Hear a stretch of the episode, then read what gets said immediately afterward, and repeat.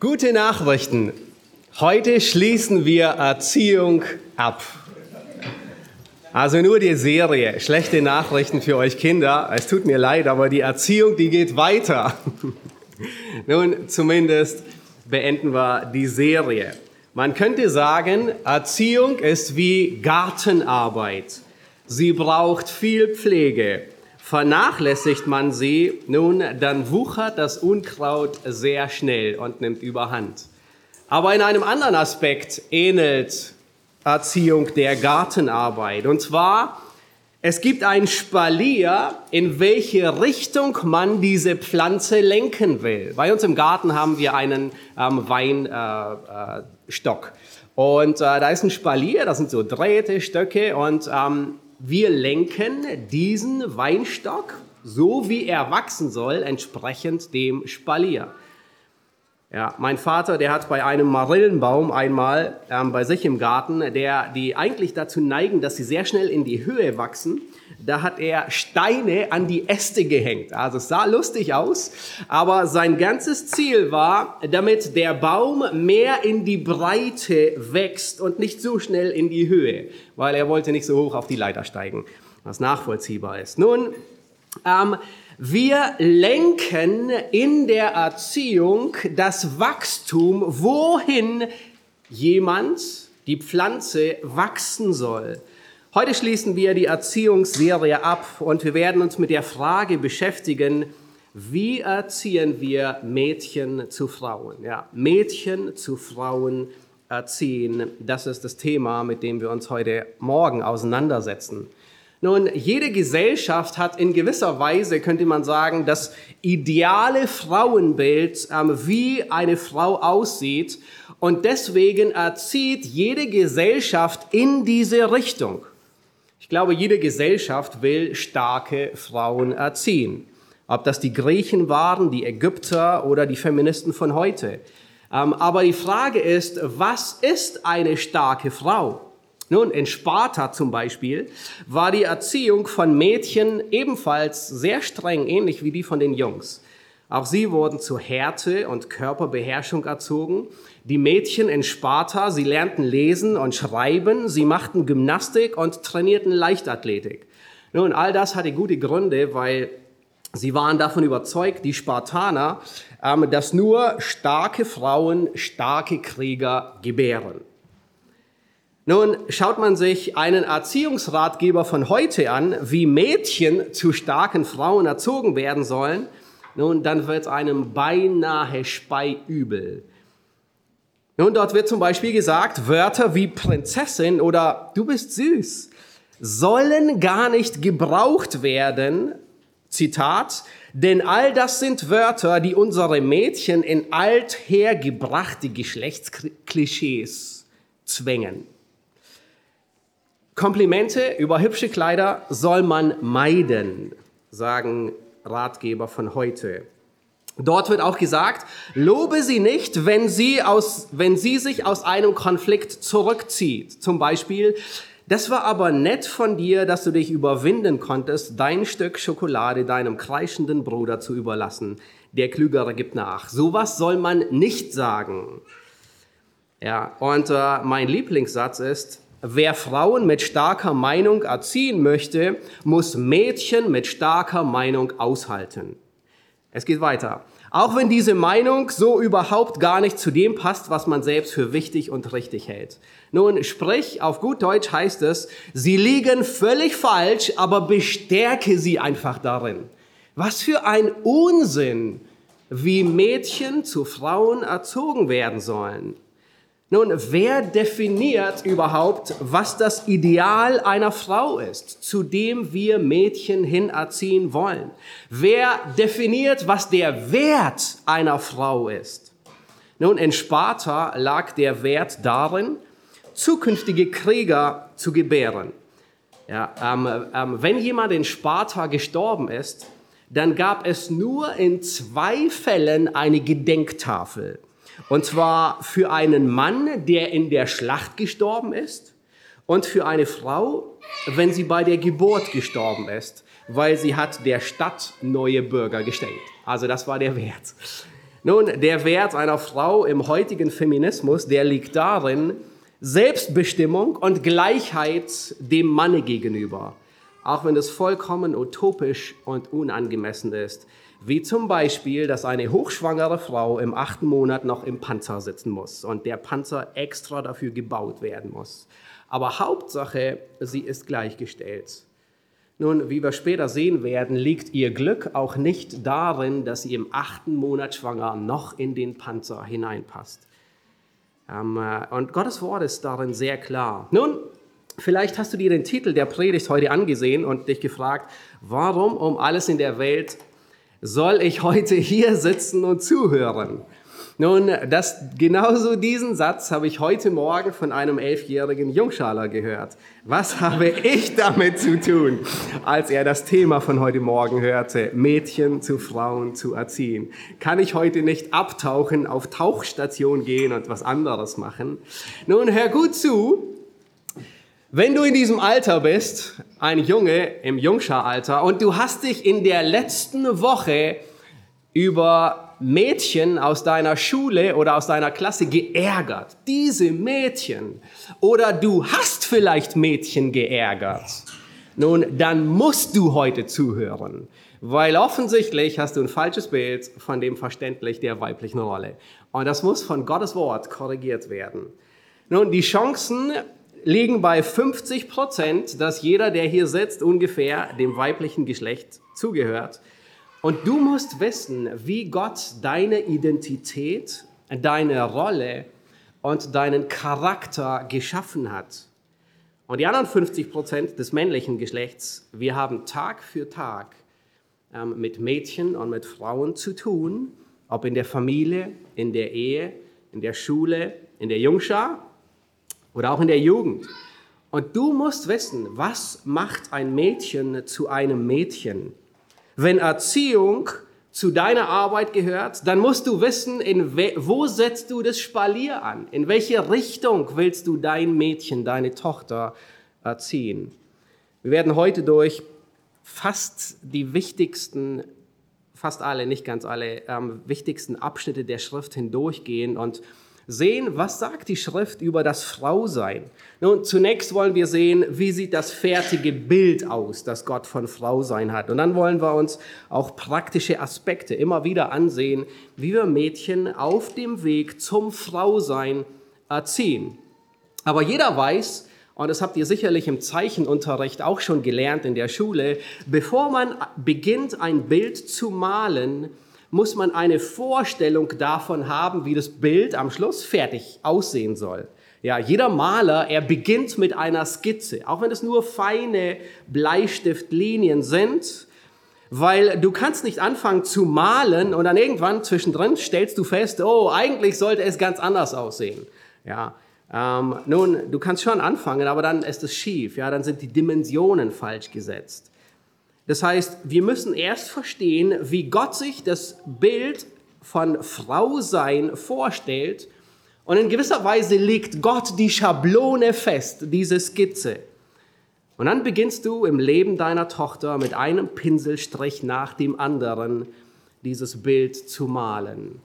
Aber mit dem Erwachsensein, mit der ersten Wohnung oder selbst mit der Hochzeit, ist das Bild noch nicht fertig abgeschlossen, deine Tochter in ein Bild von Frausein zu malen. In Titus 2, da macht Paulus sehr deutlich, dass dieses Bild des Frausein am Traualtar nicht abgeschlossen ist. Und noch nicht einmal im Kreissaal ist das Bild abgeschlossen, sondern diese Pinselstriche gehen weiter im Leben und auch wenn nicht zwingend die Eltern den Pinsel führen, so sagt Paulus, sind es doch ältere und reifere Frauen, die die Jüngeren anleiten, ihre Rolle des Frausein auszuleben. Nun, wenn du verstehst, was die weibliche Identität, was die weibliche Rolle und was der weibliche Charakter ist, dann wird es dir Sinn und Wertigkeit geben. Dann wirst du deine Rolle, die Gott dir gegeben hat, mit Freude annehmen. Es wird dich befreien von all den feministischen Zwängen, die heute an allen Ecken und Enden auf dich warten. Und besonders wenn du Mutter oder Vater oder auch Sonntagsschulmitarbeiter bist, dann wird es dir helfen bei der Gartenarbeit des Erziehens, das Spalier zu setzen, wohin diese Pflanze wachsen soll. Nun lass uns anfangen mit 1. Mose 27. Wir haben uns diesen Vers schon häufig angesehen, aber heute wollen wir uns diesen Vers ansehen unter dem Aspekt des Frausein. Ähm, beide, Mann und Frau, sind als Abbild Gottes geschaffen. Beide sind gleichwertig. Beide wurden mit der Fähigkeit geschaffen, Gottes Charakter wiederzuspiegeln. Das heißt dort, 1. Mose 1, Vers 27, und Gott schuf den Menschen in seinem Bild. Im Bild Gottes schuf er ihn. Als Mann und Frau schuf er sie. Beide sind im Bild Gottes geschaffen. Nun, liebe Mädchen, liebe Ladies, deine Identität ist dir von Gott gegeben. Du musst sie nicht erst herausfinden. Du musst nicht tief in dir graben und danach suchen, sondern Gott gab dir diese Identität. Und du findest Freude darin, wenn du sie annimmst und auslebst. Liebe Mädchen, liebe Ladies, deine Identität ist die größte Wertigkeit, die es überhaupt gibt im ganzen Universum. Du bist Abbild Gottes. Du bist geschaffen, um Gottes Charakter wiederzuspiegeln. Es ist genau das Gegengesetzte, der Darwinismus, die Evolutionstheorie, die die Würde des Menschen bis in die tiefsten Punkte degradiert, wie es nur gehen kann. Aber Gott nicht. Du bist für Gott keine Laune der Natur. Du bist nicht ein höher entwickeltes Bakterium, ohne Sinn, ohne Zweck, einfach nur Zufall. Nein, du bist Ebenbild Gottes. Nicht einmal die Engel sind als Ebenbild Gottes geschaffen. Nun, bevor wir auch nur dran denken, wenn wir uns später mit der weiblichen Rolle und dem weiblichen Charakter auseinandersetzen, müssen wir mit der Identität beginnen. Nun, liebe Ladies, eure Identität hängt nicht von der Rolle und dem Charakter ab, sondern andersherum. Du bist nicht dann erst eine Frau, wenn du dich so fühlst. Du bist nicht dann erst eine Frau, wenn du verheiratet bist. Du bist nicht dann erst eine Frau, wenn du Kinder hast, sondern du bist eine Frau, weil Gott dich so geschaffen hat. Unabhängig, wie die Rolle später sein wird, ob du verheiratet bist oder nicht, ob du Kinder haben wirst oder nicht. Deine Identität hat Gott festgelegt und dir gegeben. Und hör gut zu, du sollst in, mit und durch deine Weiblichkeit Gott widerspiegeln. Nun, Frauen kämpfen damit, wenn sie ihre Identität von ihrer Rolle abhängig machen. Ein Beispiel dafür finden wir im ersten Samuel Hannah, die Mutter von Samuel. Sie kämpfte damit. In ihren Augen war sie erst eine, man könnte sagen, anständige Frau oder eine vollwertige Frau, wenn sie Kinder hat, besonders einen Jungen. Nein. Liebe Mutter, lieber Vater, wir müssen unsere Töchter lehren, dass ihr Wert und ihre Identität darin besteht, dass sie Ebenbild Gottes sind. Wenn sie das verstehen, nun, dann wird das sie davor schützen, dass sie ihre Bedeutung und ihren Sinn in ihrer Verwirklichung finden, was belanglos ist und oberflächlich. Wenn sie das verstehen, dann wird es sie schützen, dass sie ihr Glück in Anerkennung von anderen suchen. Deine Tochter sie muss diese befreienden Wahrheiten hören, dass ihr übergeordnetes Ziel im Leben nichts Geringeres ist, wie Gottes Herrlichkeit wiederzuspiegeln. Sie ist nicht eine halbe Portion.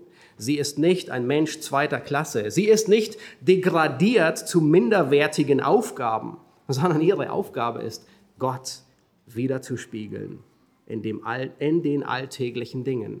Und das muss ihre Entscheidung beeinflussen, von der Wahl der Kleidung bis hin zur Wahl des Ehepartners. Ja, Das Ebenbild Gottes ist mit dem Sündenfall geschädigt. Deswegen ist die Welt, wie sie ist. Aber mit der Errettung wird dieses Ebenbild Tag für Tag erneuert in das Abbild Christi. Und deine Tochter, sie muss von der bedingungslosen Liebe Gottes hören. Sie muss wissen, dass sie allein durch Gnade gerettet wurde und allein durch Gnade gerettet wird. Es ist nicht die Anstrengung, die sie etwas besser macht, die sie gerechter macht, die sie annehmbarer macht, um gerettet zu werden. Nein, Christus macht dich annehmbar vor Gott. Er starb an deiner Stelle. Er bezahlte deine Schuld. Wenn du an ihn glaubst, dann wird seine Gerechtigkeit dir gut geschrieben. Du begräbst deine Selbstgerechtigkeit. Sie fällt zusammen wie ein Kartenhaus. Und du richtest nicht deine eigene Gerechtigkeit auf, weil du gar keine Gerechtigkeit hast. Der Prophet sagt, die besten Taten sind wie ein besudeltes Kleid. Nein, du begräbst deine Gerechtigkeit.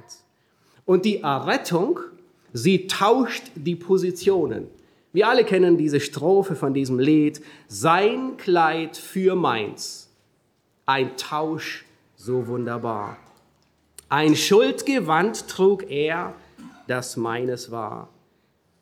Da fandet ein Tausch statt. Gerechtigkeit umhüllt mich, den Rebell. Ich leb in ihm. Er starb an meiner Stelle. Es scheint, dass Frauen besonders anfällig dafür sind, leistungsorientiert zu denken und zu leben. Zu denken, wenn ich ein wenig besser wäre, dann würde Gott mich ein wenig mehr lieben. Und dieses Denken, es schwappt gerne in alle anderen Bereiche des Lebens über. Wenn du ein wenig hübscher aussiehst, wenn du ein wenig, ein paar Pfund weniger auf der Waage brächtest, und dadurch machst du deine Identität abhängig von anderen. Mach deiner Tochter deutlich, worin ihre Identität ist. Sie ist geschaffen, um Gottes Wesen wiederzuspiegeln. Ob als junges Mädchen oder als junge heranwachsende Frau oder als erwachsene Frau, ob verheiratet oder nicht, ob sie Kinder hat oder nie haben wird. Ihre Identität ist von Gott gegeben. Und Gott hat eine sehr hohe Sicht von der Frau. Überall an allen Stellen finden wir immer wieder das Wort kostbar in den Augen Gottes. Die große Wertschätzung, Ebenbild Gottes. Nun, lieber Vater, liebe Mutter, deine Tochter, sie soll in, mit und durch ihre Weiblichkeit Gottes Charakter widerspiegeln. Nun nimm diese Predigt zum Anlass, darüber zu reden. Heute Mittag ist ein großartiger Tag, da, da, davon anzufangen. Nimm diese Predigt als Anlass, darüber nachzudenken, wie kannst du sie bestärken, ihre Identität anzunehmen. Und einige praktische Aspekte, wie du deine Tochter ermutigen kannst, ihre Identität mit Freude anzunehmen. Sag niemals, niemals, ach, wenn du nur ein Junge wärst. Sag niemals zu ihr, du bist mehr ein Junge wie ein Mädchen. Spiel ihre Identität nicht gegeneinander aus. Hinterfrage nie ihre Identität, sondern bestätige sie darin. Und ganz sicher kreisen auch bei ihr im Kopf manchmal Gedanken um dieses Thema und sie denkt, ich wünschte, ich wäre ein Junge. Nein, ermutige, die, ermutige sie, dass Gott sie als Mädchen und als Frau haben wollte. Gott wollte, dass sie mit ihrer Weiblichkeit Gott widerspiegelt. Bestärke sie darin, die Schönheit dieser Rolle anzunehmen. Und wenn wir nun zu der weiblichen Rolle kommen, nun, dann hör gut zu wenn wir zur weiblichen Rolle kommen, dann mindert diese Rolle in keinerlei Weise die Identität. Die Rolle ändert nichts an ihrem Wert, an ihrer Identität. Lass uns sehen, wie Gott sich die weibliche Rolle vorstellt. Nun, wir blättern ein Kapitel um, und zwar 1. Mose Kapitel 2, Vers 18. Und wir sehen uns an, wie Gott die weibliche Rolle versteht. 1. Mose 2, Vers 18. Und Gott der Herr sprach, es ist nicht gut, dass der Mensch allein sei. Ich will ihm eine Gehilfin machen, die ihm entspricht. Nun, warum um alles in der Welt war es nicht gut, dass der Mensch allein sei? Weil er im Abbild der Trinität geschaffen wurde. Er wurde für Gemeinschaft geschaffen. Die Einheit der Trinität und die Vielfalt der Trinität, sie verlangt nach einem Abbild, das die gleichen Eigenschaften widerspiegelt, nämlich Vielfalt und Einheit. Gott verfolgte eine Absicht, indem er die Erschaffung von Mann und Frau in zwei Etappen umsetzte. Nun, eigentlich hätte Gott einfach zwei unterschiedliche Erdklumpen nehmen können und den Mann daraus formen können und die Frau daraus formen können. Beide gleichzeitig, beide mehr oder weniger aus derselben Erde. Aber Gottes Absicht in diesen zwei Etappen, wie er die Frau schafft, ist, er will deutlich machen, dass sie unterschiedliche Rollen haben. Gott sagt, ich will ihm eine Gehilfin machen, die ihm entspricht. Das hebräische Wort ist Ezer oder Azar. Ja, ihr kennt es vielleicht aus 1 Samuel 7, Vers 12. Eben Ezer, schon mal gehört? Ja, ähm, Samuel, der war dort ähm, in, in einer Schlacht. Die Philister, die greifen Israel wieder einmal an und zwar just in dem Augenblick, als sie sich gerade dem Herrn hingeben, dem Herrn zu dienen in Mitzpah. Ja, und, und sie beten Gott an und in dieser Zeit beginnen die Philister ähm, anzugreifen. Und dann, dann kommen die Fürsten zu Samuel und sagen, bete für uns. Und Samuel betet. Und dann heißt es, dass der Herr donnern ließ gegen die Philister und sie verwehrte. Und Samuel, er setzt einen Stein hin und nennt ihn Ebenezer, Stein der Hilfe. Bis hierher hat der Herr geholfen. Nun, das ist das Wort für Gehilfen, Ezer. Und irgendwie das deutsche Wort, das klingt, ich glaube, die meisten haben so einen äh, negativen Beigeschmack und denken, ja, Gehilfen ist so degradierend, das ist so geladen, so erniedrigend, dieses Wort. Aber das ist es in, in, in keinerlei Weise. Lasst uns ein wenig untersuchen, wie und wo dieser Begriff im Alten Testament gebraucht wird. Und wir stellen fest, dass er sehr häufig in Verbindung mit Gott gebraucht wird. Psalm 146, wohl dem, dessen Hilfe, ja, dasselbe Wort, könnte fast sagen, dessen Gehilfin, dessen Hilfe der Herr ist, der Gott Jakobs dessen Hoffnung ruht auf dem Herrn, seinem Gott. Psalm 46, Vers 6, ihr erinnert euch an die letzte Predigt vom letzten Sonntag, wo es heißt, diese Stadt, die ist unerschütterlich, weil Gott in ihrer Mitte ist. Sie wird nicht wanken und dann heißt es, Gott wird ihr helfen. Gott ist die Hilfe. Selbe Wort. Psalm 118, Vers 7. Der Herr ist für mich er kommt mir zur Hilfe. Eine andere schöne Beschreibung finden wir bei Hiskia. Nun, Hiskia, er kämpfte oder beziehungsweise er wurde angegriffen von Sanherib, diesem großen Assyrerkönig, umzingelt und belagert. Und Hiskia, er findet Mut bei dem Herrn. Und er sagt, Hiskia sagt, mit ihm ist ein fleischlicher Arm. Und Hiskia sagt, mit uns aber ist Jahwe, unser Gott, unser Elohim, um uns zu helfen, dasselbe Wort, und für uns Krieg zu führen. Nun, versteht ihr, das Wort Hilfe oder Gehilfin wird nie abwertend verwendet. Davids Helden werden als Hilfe oder Gehilfen oder wie auch immer beschrieben. Selbe Wort. Es wird gesagt, dass sie ihm zu, zur Hilfe kamen, dass sie seine Hilfe waren. In 2 Samuel 21, Vers 17, da ist eine großartige Beschreibung.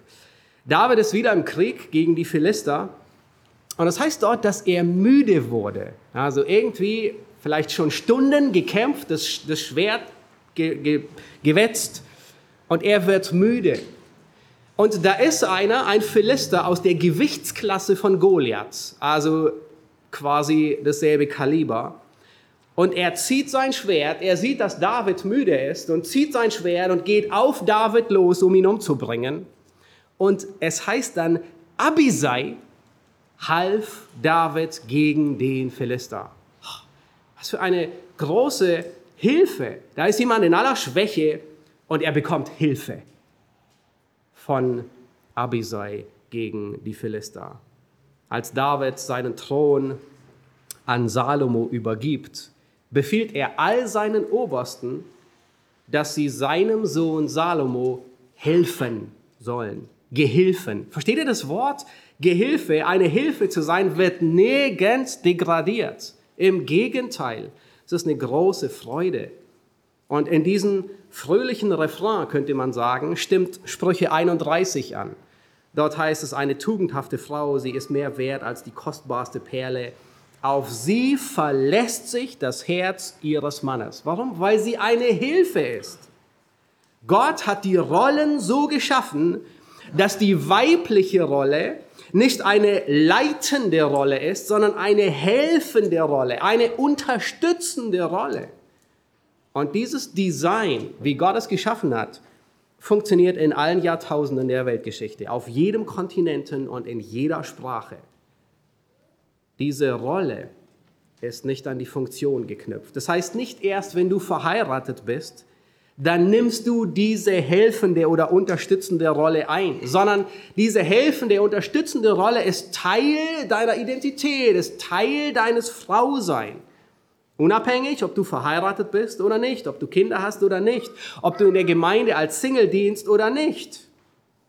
Gott hat deine Rolle und die Rolle deiner Tochter so designt, dass es nicht eine leitende, belehrende, sondern eine helfende, unterstützende Rolle ist. Nun, nicht missverstehen. Das bedeutet nicht Passivität. Das bedeutet nicht, ich darf ja gar nichts entscheiden. Ich kann gar nichts bestimmen. Ich muss immer meinen Mann anrufen, wenn ich etwas äh, mache. Oder die Ältesten nachfragen. Ich mache am liebsten meinen Mund gar nicht mehr auf. Nein, nein, nein. Das ist vollkommen falsch. Sprüche 31, und das werden wir uns am Ende noch durchlesen, dieses Kapitel ist ein sehr gutes Beispiel für solch eine Frau. Sie leitet den ganzen Haushalt. Sie führt die Buchhaltung. Sie kauft Immobilien.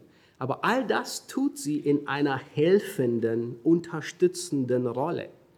Und wenn du dir unsicher bist, dann frag einfach nach bei deinem Mann, bei den Ältesten, bei denen, mit denen du zusammenarbeitest. Überschreite ich irgendwelche Kompetenzen oder nicht? Deine weibliche Rolle ist eine helfende, eine unterstützende Rolle. Ob du verheiratet bist, ob du Kinder hast oder nicht, ob du als Single dienst.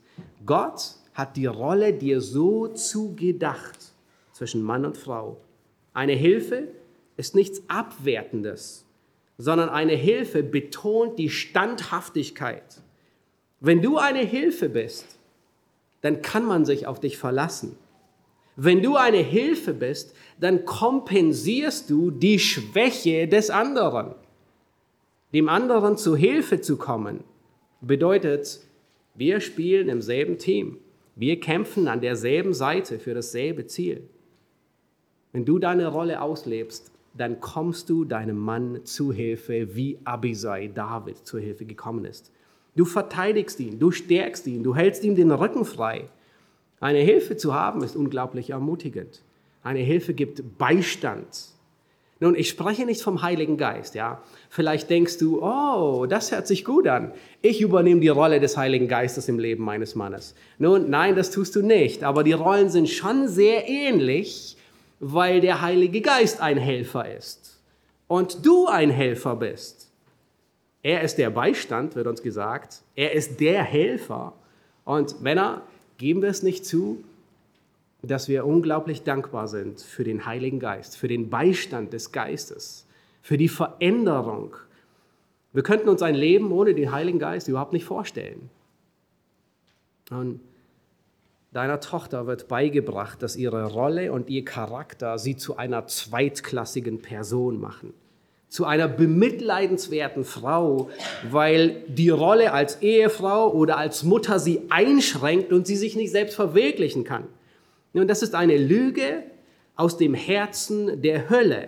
Und diese Propaganda, die ist nicht erst seit gestern, seit dem Feminismus, sondern sie begann im Garten Eden. Die feministische Philosophie, die versteht unter Gleichwertigkeit Gleichheit in allen Rollen. Ja. Und sie besteht darauf, dass eine Frau unabhängig ist von ihrem Ehemann, von der Familie. Und mittlerweile sind selbst die Töchter dieser feministischen Bewegung konfus. Danielle Crittenden, sie schrieb ein Buch mit dem Titel Was unsere Mütter uns nicht erzählt haben. Ähm, und äh, sie ist in diesem Feminismus aufgewachsen. Und dann schreibt sie Folgendes. Bei all dem, bei all dem Einreißen von Barrieren, das im Lauf einer Generation stattgefunden hat, und bezieht sich auf die letzte Generation, haben wir vielleicht unbeabsichtigt auch die für unser Glück notwendigen Fundamente zerschlagen. Die Behauptung, wir seien gleich wie Männer, mit ähnlichen Bedürfnissen und Wünschen, hat viele von uns dazu gebracht, auf brutale Weise herauszufinden, wie unterschiedlich wir wirklich sind.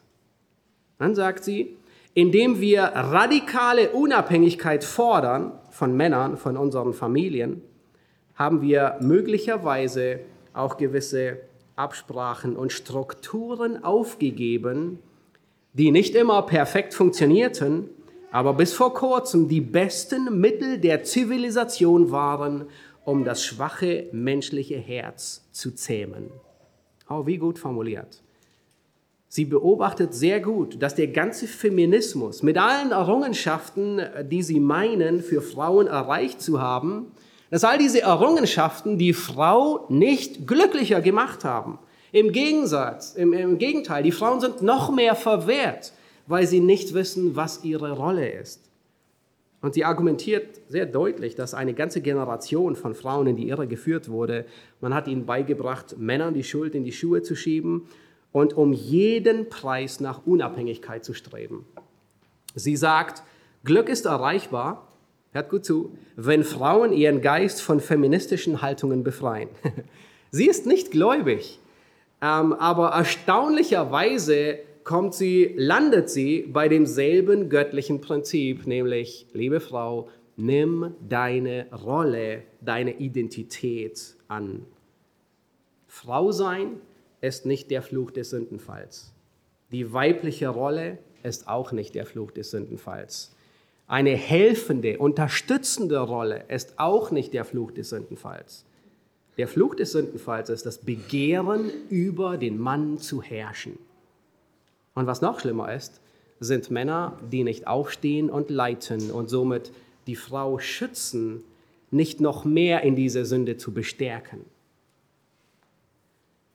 Wie verhält es sich in der Gemeinde? Nun, wie kann eine Frau diese helfende Rolle einnehmen? Gibt es einen Unterschied, ob sie verheiratet ist oder nicht verheiratet ist? Und wir werden im Laufe der Predigt noch einige Texte abklappern, wo die etwas über Rolle und Charakter lernen. Aber einer der wichtigsten ist 1 Timotheus 2, Vers 9 bis 15. Den dürft ihr gerne aufschlagen. 1 Timotheus Kapitel 2, die Verse 9 bis 15. Das ist einer, der ein bisschen länger ist. Wir werden nicht die Zeit haben, in alle Tiefe hier einzusteigen in diesen Text, ähm, aber grob überpflegen. Dort sagt Paulus zu Timotheus, ebenso will ich auch, dass sich die Frauen in ehrbarem Anstand mit Schamhaftigkeit und Selbstbeherrschung schmücken. Nicht mit Haarflechten oder Gold oder Perlen oder aufwendiger Kleidung, sondern durch gute Werke, wie es sich für Frauen geziemt, die sich zur Gottesfurcht bekennen. Diesen Ausdruck gute Werke finden wir in fast jedem dieser Texte, wo Paulus das anspricht. Eine Frau soll in der Stille lernen, in aller Unterordnung. Ich erlaube einer Frau nicht zu lehren, auch nicht, dass sie über den Mann herrscht, sondern sie soll sich still verhalten. Denn Adam wurde zuerst gebildet, danach Eva. Und Adam wurde nicht verführt, die Frau aber wurde verführt und fiel in Übertretung. Sie soll aber davor bewahrt werden durch das Kindergebären, wenn sie bleiben im Glauben und in der Liebe und in der Heiligung samt der Selbstbeherrschung. Nun, wir sehen, dass diese helfende, diese unterstützende Haltung auch in der Gemeinde praktiziert wird. Nun, viele werfen Paulus vor, er sei von diesem äh, patriarchalischen Denken, nun dieses Wort findet man überall auf äh, Webseiten, äh, feministischen Webseiten, ähm, er sei von diesem patriarchalischen Denken der damaligen rabbinischen Gesellschaft so stark beeinflusst worden, und dann gehen sie sogar so weit und sagen, würde Paulus heute schreiben, er würde das nicht mehr so sagen wie damals.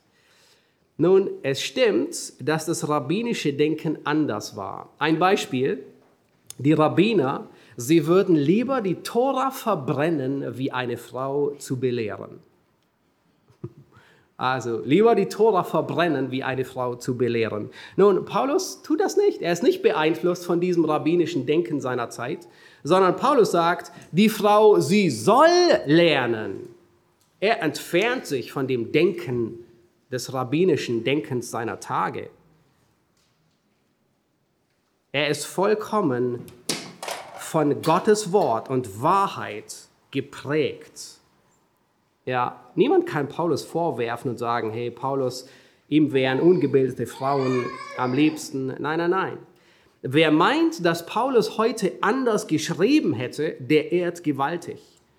Weil damit sagt man aus, nun, Gott kann sein Wort nicht bewahren, dass es nicht von der Gesellschaft getrübt wird. Wieso können wir mit absoluter Sicherheit sagen, dass Paulus das heute genauso wieder schreiben würde? Weil er argumentiert mit der Schöpfungsordnung Gottes und nicht mit der Gesellschaft und nicht mit rabbinischem Denken. Paulus sagt hier, Eva fiel in Übertretung und die Frau, sie wird bewahrt, wenn sie ihre weibliche unterstützende Rolle einnimmt. Paulus sagt nicht, dass Frauen durch das Kindergebären gerettet werden. Das ist ein großes Missverständnis. Ja? Was wäre was wär dann mit allen denen, die keine Kinder hätten?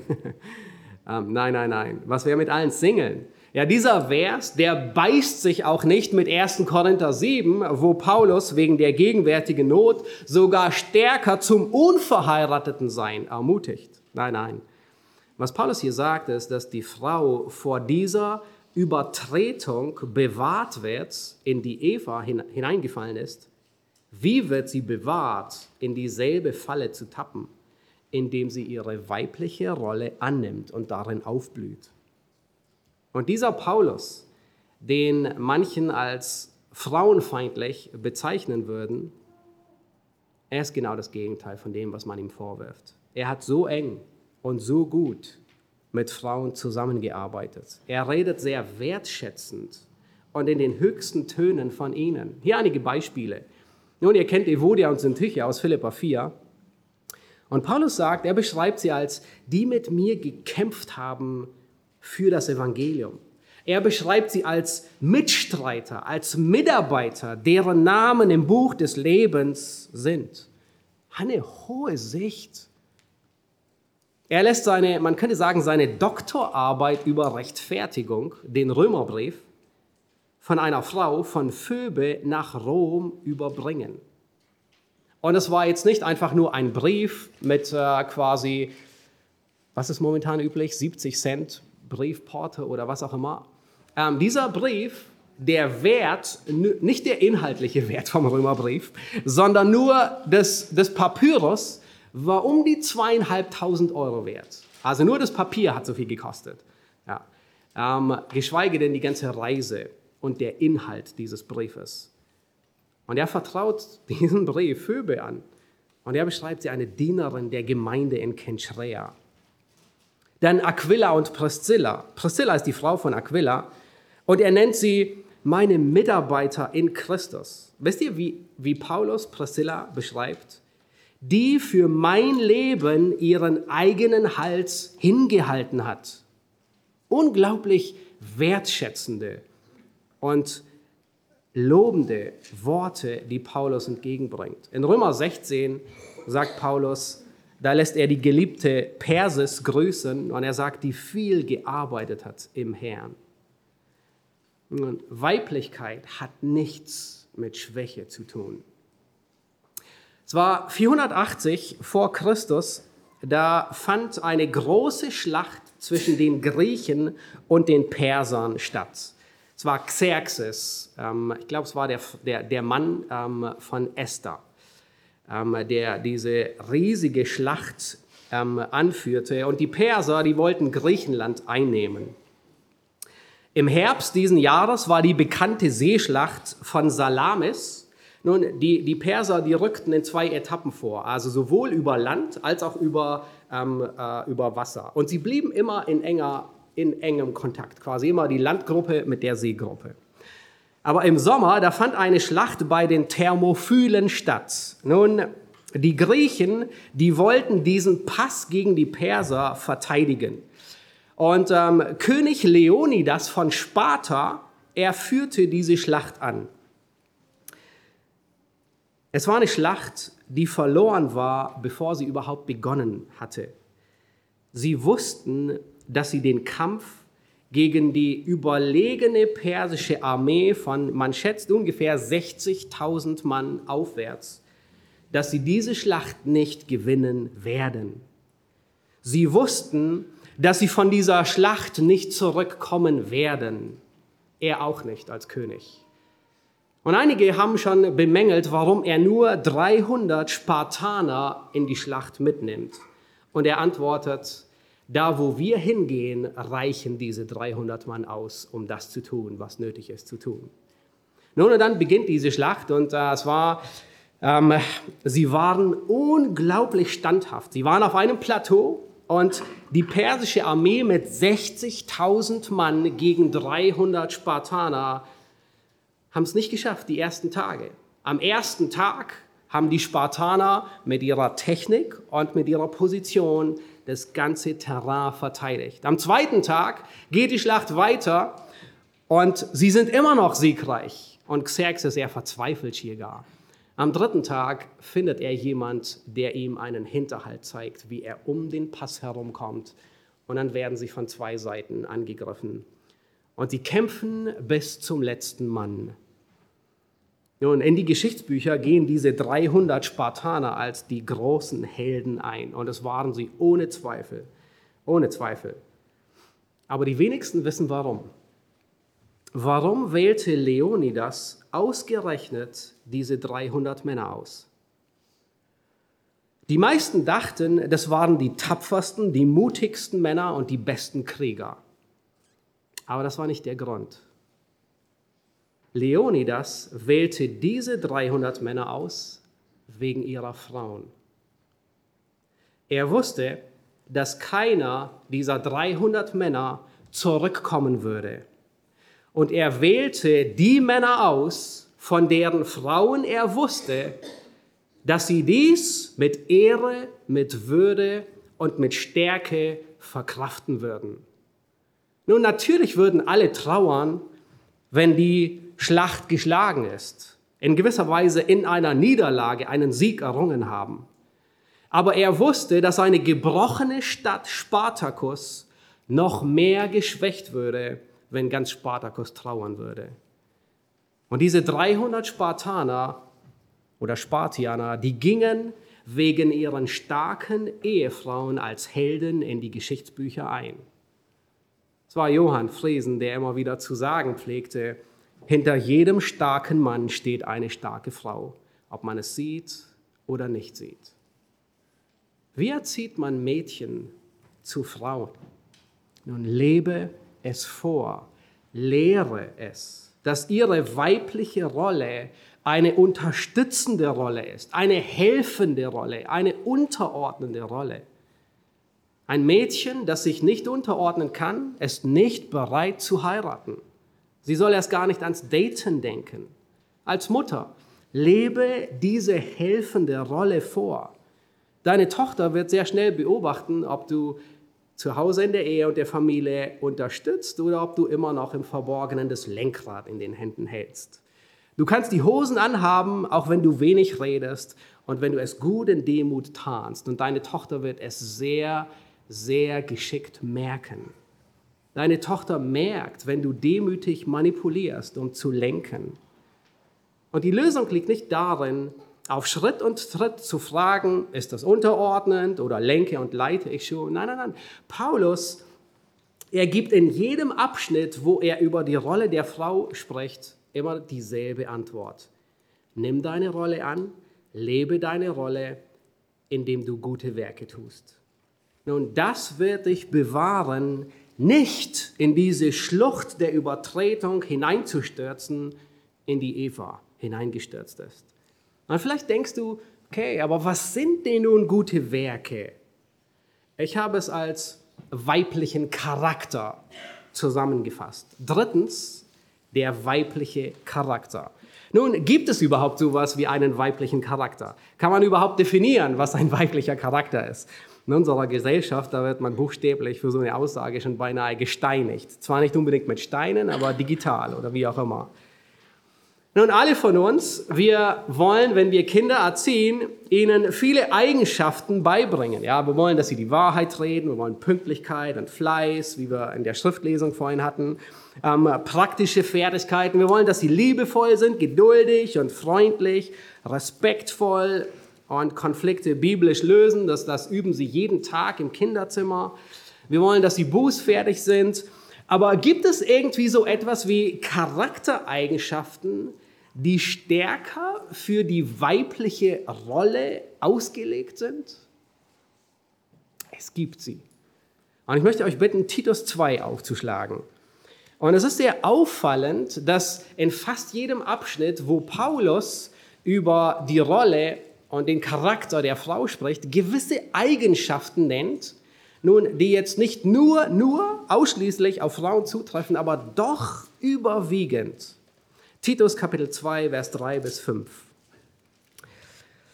Da sagt er, ähm, dass sich die alten Frauen gleicherweise so verhalten sollen, wie es Heiligen geziemt. Dass sie nicht verleumderisch sein sollen, nicht vielem Weingenuss ergeben, sondern solche, die das Gute lehren, damit sie die jungen Frauen dazu anleiten, ihre Männer und ihre Kinder zu lieben, besonnen zu sein, keusch, häuslich, gütig und sich ihren Männern unterzuordnen, damit das Wort Gottes nicht verlästert wird.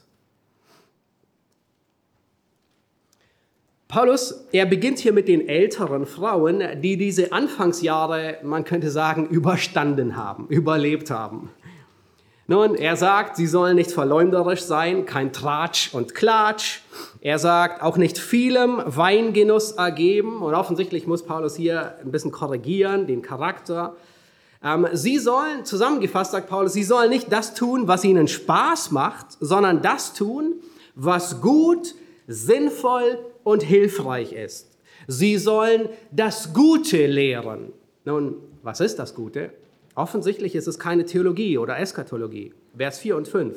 Nämlich, sie sollen lehren, wie jüngere Frauen ihre weibliche Rolle einnehmen, den weiblichen Charakter lehren. Vers 4 die jungen Frauen dazu anleiten, ihre Männer und ihre Kinder zu lieben. Das heißt, der Fokus dieser jungen Frauen liegt auf ihrer Familie. Und dann folgen in Vers 5 Eigenschaften, und das sind Eigenschaften, die immer wieder mit dem weiblichen Charakter in Verbindung gebracht werden. In diesem Abschnitt sind es vier. Besonnen, keusch, häuslich, gütig. Und wir stellen fest, wenn man die anderen Abschnitte studiert, sind sehr ähnliche Abschnitte. Sehr ähnlich zu Sprüche 31, was wir uns am Schluss ansehen werden. Nun, die erste dieser Eigenschaften ist besonnen. Griechisch heißt es sophron. Nun, das Wort besonnen, Frage, wer hat dieses Wort in seinem aktiven Wortschatz? äh, niemand. Ja, es ist fast schon ausgestorben. Und es macht deutlich, wie wichtig das Konzept von Besonnenheit unserer Kultur ist. äh, vernichtend gering. Nun, man muss diesen, diesen Ausdruck erstmal abstauben, bevor man ihn gebraucht. Ja, dieses Wort bedeutet zurückhaltend, verständig, vernünftig, sittsam, auch so ein altes Wort. Nun, in der griechischen Antike wurde die Sophrosyne als Inbegriff der weiblichen Tugend angesehen. Also diese Tugend, diese Besonnenheit galt als eine der, der elementarsten Tugenden bei allen, bei Plato, bei Aristoteles. Ähm, nun, wer von euch Homer gelesen hat, die Elias, ähm, man sagt, dass die Frau von Odysseus, Penelope, die Verkörperung dieser weiblichen Besonnenheit sei. Ja, Penelope war eine spartanische Prinzessin, also eine Prinzessin aus Sparta. Sie war nicht spartanisch im Sinne von äh, lebte ärmlich. Sie heiratete Odysseus, den Herrscher von Ithaka, der dann in den Trojanischen Krieg aufbricht und äh, der Sage nach erst 20 Jahre später zurückkam. Und sie wird ähm, als eine würdevolle, zurückhaltende, vernünftige und eine gute Haushaltsführerin beschrieben. Das ist quasi der Inbegriff von besonnen. Nun, man könnte sagen, in gewisser Weise die Zusammenfassung von Sprüche 31. Ja. Ja, Sprüche 31 sagt, das ist eine Frau, die den Herrn fürchtet. Eine Frau, die wegen ihrer Gottesfurcht gelobt wird. Nun, bringe deiner Tochter bei, was sie attraktiv macht. Es ist nicht die äußere Schönheit, sondern es ist die innere Schönheit, wie 1. Petrus 3 es formuliert. Der verborgene Mensch des Herzens in dem unvergänglichen Schmuck. Nun, es ist sehr viel einfacher, ein gutes Kompliment über die äußere Schönheit zu machen. Oh, das Kleid steht hier aber. Du siehst heute wirklich hübsch aus als über die innere Schönheit. Und es verleitet dein Mädchen zu denken, dass die äußere Schönheit wichtiger wäre wie die innere Schönheit. Nein, bringe deiner Tochter bei, dass ein gottesfürchtiger Mann von einer inneren Schönheit angezogen wird, von einem gottesfürchtigen Charakter. Nun bring ihr bei, wenn ein Mann nur von der äußeren Schönheit angezogen wird, dann schreckt er nicht zurück, in einiger Zeit sie wie eine heiße Kartoffel wieder fallen zu lassen. Lehre sie. Bete mit ihr und für sie, dass sie sich nicht selbst für weise hält, sondern den Herrn fürchtet, Sprüche 3, Vers 7, und vom Bösen Abstand hält. Die nächste Eigenschaft hier in Titus 2 ist keusch, ja, die mit dem weiblichen Charakter in Verbindung gebracht wird. Nun, wir hatten uns das bereits in 1. Petrus 3 angesehen. Ihr könnt gerne euch noch die Predigten von damals ansehen. Es bedeutet Hagnosia, rein, unschuldig. Es wird häufig in Bezug auf Kleidung gebraucht. Ja, Keuschheit in der Kleidung bedeutet nicht, dass du langweilig aussiehst nach dem Motto, je hässlicher, desto geistlicher. Sondern, dass du auch nur grau anziehst am besten oder irgendwie so ein dunkelgrün oder, oder irgendwie so, ja, was auch immer. Nein, sondern Paulus meint, dass du nicht neckisch, nicht aufreizend, sondern schamhaft gekleidet bist. Ja, als, als Vater respektiere es, wenn sich Mädchen hübsch machen, wenn sie die Fingernägel lackieren oder was auch immer und es dennoch im Rahmen bleibt. Nun, die nächste Eigenschaft, die Paulus in Titus 2 nennt, ist häuslich. Und das ist eine Eigenschaft, die ähm, sehr stark mit dem weiblichen Charakter in Verbindung gebracht wird. Häuslich ist Teil des weiblichen Charakters. Nun, Frage, kann eine Frau, die unverheiratet ist, die vielleicht vier Tage die Woche einer ganz normalen Beschäftigung nachgeht, kann sie häuslich sein? Absolut. Sie kann es. Auch wenn sie keine Kinder hat, kann es gut möglich sein, dass alle Gemeindekinder sich bei ihr zu Hause wohl, wohlfühlen, dass sie zu ihr wollen. Nun, Häuslichkeit darf nicht reduziert werden auf nur ein Ich bleibe zu Hause, Ich male mein eigenes Korn, ich backe mein eigenes Brot, ich lege meinen eigenen Sauerteig an. Nun, das ist nicht, was die Bibel als Häuslichkeit versteht. Und, und wir sind sehr in der Gefahr, das zu missverstehen, müssen vorsichtig sein und es nur darauf zu reduzieren. Es kann durchaus sein, dass die familiäre Situation es erfordert, dass die Mutter stundenweise arbeitet. Und auch dann kann und dann soll sie häuslich sein.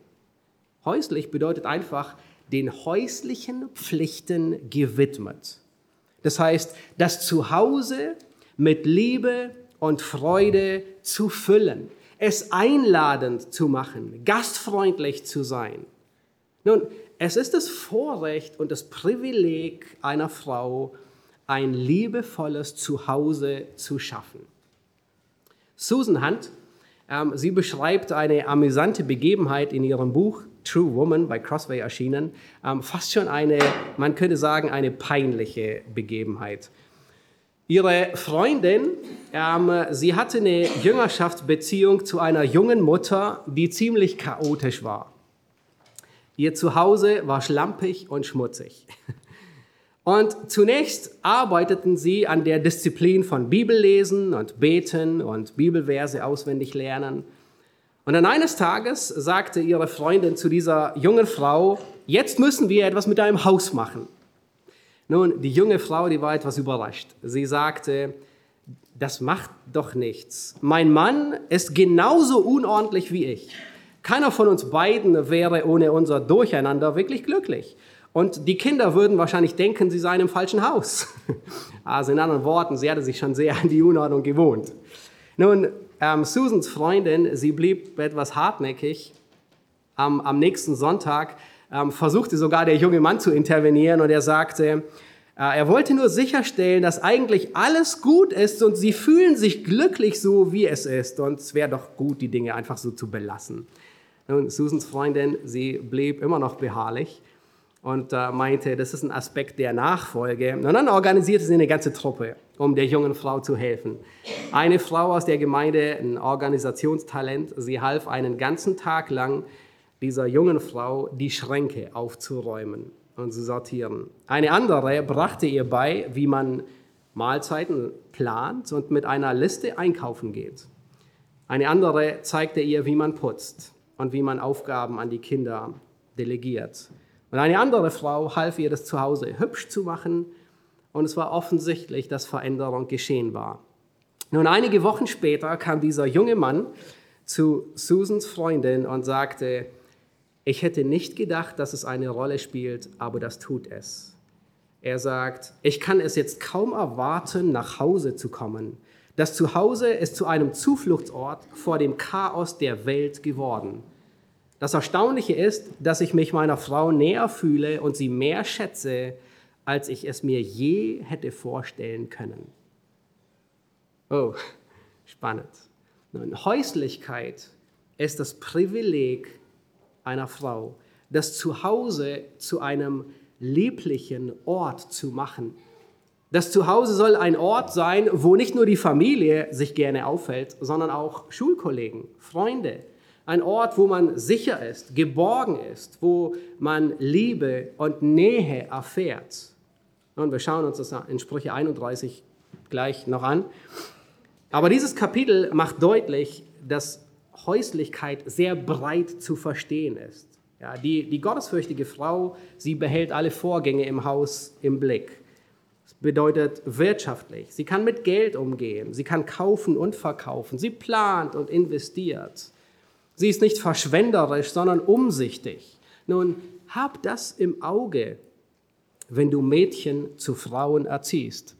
Ob als Mutter oder Vater oder Kindermitarbeiter, selbst die Juloi-Mitarbeiter und die äh, Jugendmitarbeiter. Nun, ganz viele von diesen Dingen, die passieren dort, wo sie umgesetzt werden, an der Silvesterfreizeit oder Freitagabend, wo, wo viel umgesetzt und praktiziert wird.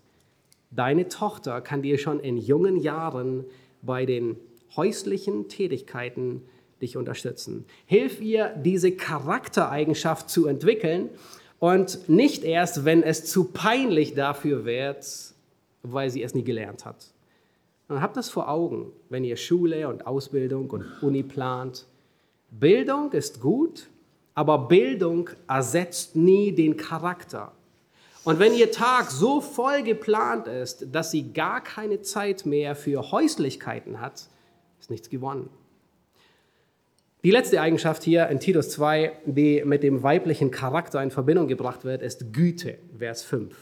Agathos heißt es. Ähm, nun, das heißt nicht, dass Männer nicht gütig sind. Und dennoch ist diese fürsorgliche Güte, diese starke Liebe, diese Milde, das Mitleid mit Hilfsbedürftigen eine starke weibliche Eigenschaft. Sprüche 31 sagt, sie tut ihre Hand dem Unglücklichen auf und reicht ihre Hände dem Armen. Es war die fürsorgende Güte Rahabs, die die feindlichen Kundschafter beherbergte. Und sie rettete damit ihr eigenes Leben und das Leben ihrer ganzen Familie. Es war die fürsorgliche Güte von Abigail, die David entgegeneilt mit vielen Broten, mit zubereiteten Schafen, mit Rosinenkuchen und Feigenkuchen. Und sie rettete ihr ganzes Haus mit allen Knechten und Dienern. Es war die fürsorgliche Güte von Tabitha, die Mitleid hatte mit den Witwen und ihnen Kleider nähte. Und Gott sah es offensichtlich als wichtig an, sie nochmal vom Tod zu erwecken, damit sie weiterarbeitet. Es war die fürsorgliche Güte von Maria und Martha, die nicht nur Jesus Gastfreundschaft erwiesen, sondern auch den zwölf Jüngern und noch der großen Schar, die Jesus nachfolgte. Diese Eigenschaft beschreibt Paulus in 1. Thessalonicher 2, Vers 7, wo er sagt, wir waren liebevoll in eurer Mitte. Und dann sagt er, wie eine stillende Mutter ihre Kinder pflegt. Und das ist ein Bild, das Paulus hier gebraucht. Das heißt, Paulus sagt, hey, ihr, die Gemeinde in Thessalonich, Silas, Timotheus und ich, wir waren wie eine stillende Mutter. Und wenn ein Mann so fürsorglich sein kann, dann, dann, dann trifft es auch ganz sicher auf eine nicht verheiratete Frau zu. Und auf eine Frau, auch wenn sie noch nie Kinder gestillt hat, dass sie genauso fürsorglich und gütig sein kann. Wenn deine Tochter von einem Mädchen zur Frau heranreift, dann hilf ihr, diese fürsorgliche Güte zu praktizieren. Eine gute Möglichkeit ist, auf Kinder aufzupassen.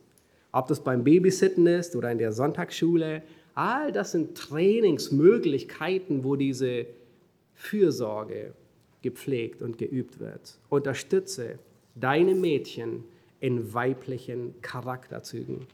Nun, lieber Vater, noch eine Möglichkeit, wie du deine Tochter am stärksten unterstützt in ihrer weiblichen Identität, in ihrer weiblichen Rolle und in, ihrer weiblichen, in ihrem weiblichen Charakter. Du unterstützt sie darin mehr, als du es dir vorstellen könntest. Und du denkst, das eine hat mit dem anderen gar nichts zu tun. Aber wenn du deine Frau vor den Augen deiner Tochter lobst, wenn du deine Frau vor den Augen deiner Tochter wertschätzt, sie respektierst, ihr Liebe erweist, ihre Arbeit schätzt, ihr dankst und ihre innere Schönheit lobst, wirst du deine Tochter ermutigen, ihre weibliche Rolle anzunehmen. Das wird deine Tochter mehr ermutigen, ihre weibliche Rolle anzunehmen, wie wenn du ihr zu jedem Geburtstag Sprüche 31 auf die Geburtstagskarte schreibst. Nun, aber nun kommen wir zu Sprüche 31. Sprüche 31, man könnte sagen, ist genau das Gegenteil von dem, was der Feminismus der Bibel vorwirft. Frauen sollen dumm gehalten werden, sie sind nur da, um Kinder zu gebären. es fällt schwer, das nur über die Lippen zu bekommen. Nein. Wenn deine Lehrer im Religionsunterricht das christliche Bild einer Frau wieder in der Luft zerreißen wollen, dann frag einfach nach, ob du Sprüche 31 lesen kannst. Und ich weiß, dieses Kapitel wird auch als das schlechte Gewissen einer Frau bezeichnet. Ähm, manche Frauen mögen es überhaupt nicht, weil sie meinen, und sie meiden es, weil sie denken, diese Messlatte erreiche ich nie. Und das musst du auch nicht. Du bist nicht Ruth, du bist nicht die Frau eines Großgrundbesitzers mit Namen Boas. Es wäre, es wäre sehr gut möglich, dass dieses Kapitel von Salomo als Hymne über seine Ur-Urgroßmutter geschrieben wurde. Nein, Gott hat dich dorthin gesetzt, wo du bist. Ob du verheiratet bist oder nicht. Ob mit Kindern oder ohne Kinder. Gott will, dass du ihn mit und durch deine Weiblichkeit widerspiegelst. Und verstehe dieses Kapitel nicht als schlechtes Gewissen, sondern als biblische Würde einer christlichen Frau. Ja, die biblische Würde einer christlichen Frau. Lass uns ähm, das lesen. Er, Sprüche 31 ab Vers 10. Und ähm, wer auch immer dieses Lied ähm, geschrieben hat, es ist akrostisch. Also es beginnt immer mit Aleph, Beth, Gimel. Ja, das einfach, äh, er hat sich viel Gedanken gemacht, wie er dieses Lied zusammenstellt. Eine tugendhafte Frau, wer findet sie? Sie ist weit mehr wert als kostbare Perlen. Auf sie verlässt sich das Herz ihres Mannes, und an Gewinn mangelt es ihm nicht. Sie erweist ihm Gutes und nichts Böses alle Tage ihres Lebens. Sie kümmert sich um Wolle und Flachs und verarbeitet es mit willigen Händen. Sie gleicht den Handelsschiffen, die aus der Ferne bringen sie ihre Brot herbei. Bevor der Morgen graut, ist sie schon auf. Sie gibt Speise aus für ihr Haus und bestimmt das Tagewerk für ihre Mägde. Sie trachtet nach einem Acker und erwirbt ihn auch. Vom Ertrag ihrer Hände pflanzt sie einen Weinberg an. Sie gürtet ihre Lenden mit Kraft und stärkt ihre Arme. Sie sieht, dass ihr Erwerb gedeiht. Ihr Licht geht auch bei Nacht nicht aus. Sie greift nach dem Spinnrock und ihre Hände fassen die Spindel. Sie tut ihre Hand dem Unglücklichen auf und reicht ihre Hände dem Armen. Vor dem Schnee ist ihr nicht bange für ihr Haus, denn ihr ganzes Haus ist in Scharlach gekleidet. Sie macht sich selbst Decken, Leinen und Purpur ist ihr Gewand. Ihr Mann ist wohl bekannt in den Toren, denn unter den Ältesten des Land, der unter den Ältesten des Landes sitzt. Sie fertigt Hemden und verkauft sie und liefert dem Händler Gürtel. Kraft und Würde sind ihr Gewand und sie lacht angesichts des kommenden Tages. Ihren Mund öffnet sie mit Weisheit und freundliche Unterweisung ist auf ihrer Zunge. Sie behält die Vorgänge in ihrem Haus im Auge und isst nie das Brot der Faulheit. Ihre Söhne wachsen heran und preisen sie glücklich. Ihr Mann rühmt sie ebenfalls. Viele Töchter haben sich als tugendhaft erwiesen, aber du übertriffst sie alle. Nun läuft alles auf den Höhepunkt, Vers 30 hinzu. Anmut ist trügerisch und Schönheit vergeht, aber eine Frau, die den Herrn fürchtet, die wird gelobt werden. Es endet aber hier nicht. Vers 31, gebt ihr von den Früchten ihrer Hände und ihre Werke werden sie rühmen in den Toren. Lasst uns beten. Ihr dürft gerne aufstehen.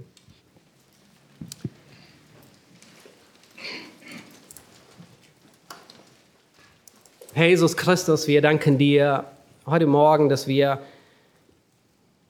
verstehen und nachvollziehen konnten, Herr, wie du die Identität und die Rolle und den Charakter der Frau dir vorgestellt hast.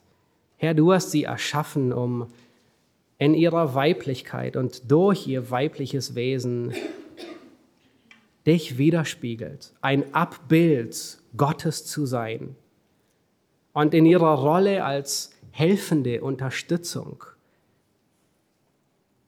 die ein fester Bestandteil ist, die Zuversicht gibt und Hilfe ist.